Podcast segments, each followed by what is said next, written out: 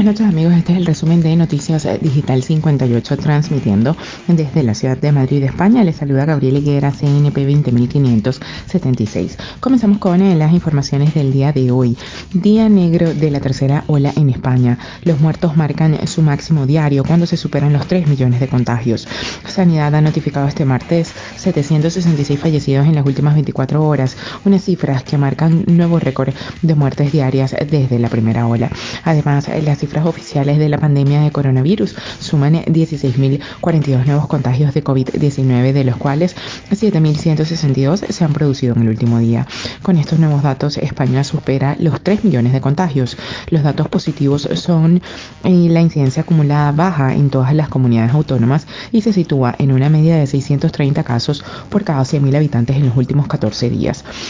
También eh, descienden las hospitalizaciones de pacientes eh, COVID-19 con 1.638 ingresos menos que ayer. Eh, la ocupación en planta de pacientes con coronavirus baja y se establece en el 20,41%, al igual que la ocupación en UCI que se sitúa en el 42,28%. No obstante, la ocupación de camas UCI sigue siendo superior al 50% en seis comunidades. Desde el inicio de la pandemia en España han fallecido 63.061 personas a causa del coronavirus y un total de 3.005.487 se han contagiado de la enfermedad confirmadas por pruebas PCR. En otra nota, tenemos Madrid eh, podría anunciar ya esta semana el retraso del toque de queda a las 0 horas. Madrid podría regresar el toque de queda a las 0 horas ya la próxima semana. Fuentes de la Consejería de Sanidad madrileña han confirmado que a partir de este miércoles comenzará a estudiarse si se dan las condiciones para anunciar a finales de esta misma semana un retraso del toque de queda actualmente fijado a las 22 horas. Las mismas fuentes señalan que los datos epidemiológicos van evolucionando favorablemente en la región y que está bajando tanto el número de contagios como de hospitalizados por COVID-19, así como levemente el de personas con coronavirus ingresadas en la UCI. De concretarse esta decisión, la Consejería podría anunciarla en su rueda de prensa de este viernes y el cambio en el horario de las restricciones a la movilidad nocturna entraría en vigor ya la próxima semana. Y ya para finalizar, el tren de borrascas podría frenar a la bestia del este que se acerca a Europa con un frío gélido y aterrador. Una borrasca se encuentra actualmente entrando por el oeste de España y afectando de lleno a varias zonas del país.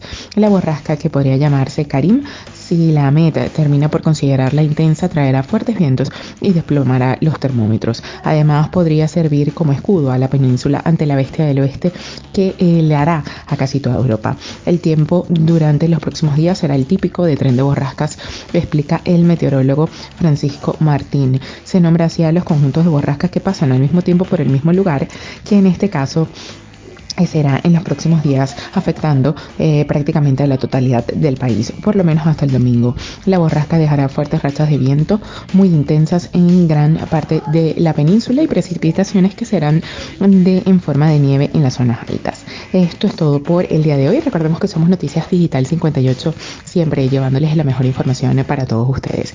Desde Madrid, España, les saluda Gabriel Higuera. Feliz noche.